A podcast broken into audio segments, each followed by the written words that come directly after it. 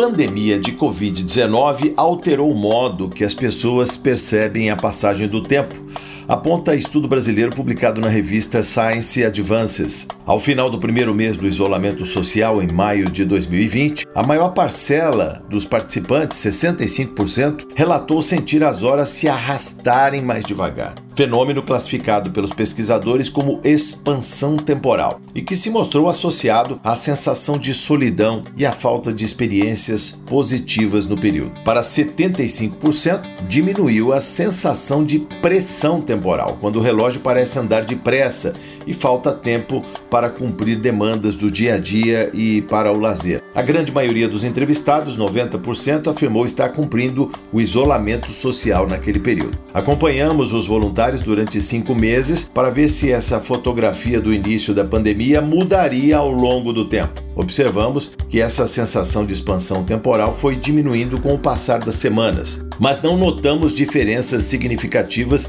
em relação à pressão temporal conta a agência FAPESP e André Cravo, que é professor da Universidade Federal do ABC e primeiro autor do artigo. A pesquisa começou no dia 6 de maio, quando 3.855 voluntários recrutados pelas mídias sociais responderam a um questionário online com 10 perguntas e cumpriram uma pequena tarefa cujo objetivo era avaliar a habilidade de estimar pequenos intervalos temporais algo como apertar um botão para sinalizar que 30 ou 60 segundos haviam se passado. Em seguida, os participantes eram questionados sobre a rotina da semana anterior, se haviam cumprido as tarefas necessárias e quanto tinham dedicado ao lazer, e como estavam se sentindo, né? felizes, tristes, solitários. Todos foram convidados a voltar semanalmente para uma nova avaliação, mas nem todos aderiram. Para a análise final, consideramos os dados de 900 participantes que responderam ao questionário pelo menos por quatro semanas, não necessariamente seguidas, relata Cravo. Usando escalas padronizadas para pesquisas desse tipo, que variam de 0 a 100 pontos, os cientistas analisavam as respostas e calculavam